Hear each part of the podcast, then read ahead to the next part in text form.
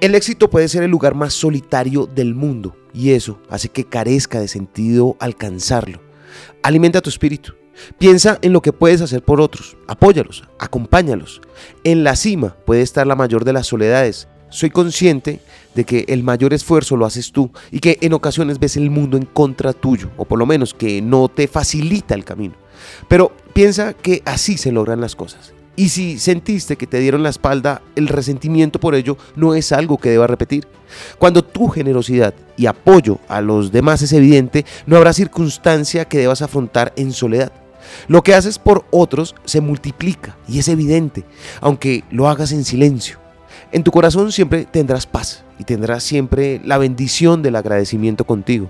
No estás en la obligación de pagar con la misma moneda de ingratitud o desprecio. Es tan solo una opción como también lo es el que los demás, al ver que lo lograste, acepten que fuiste más grande que su mezquindad.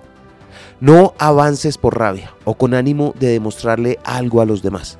Crece, esfuérzate por ti y por lo que puedes hacer por otros.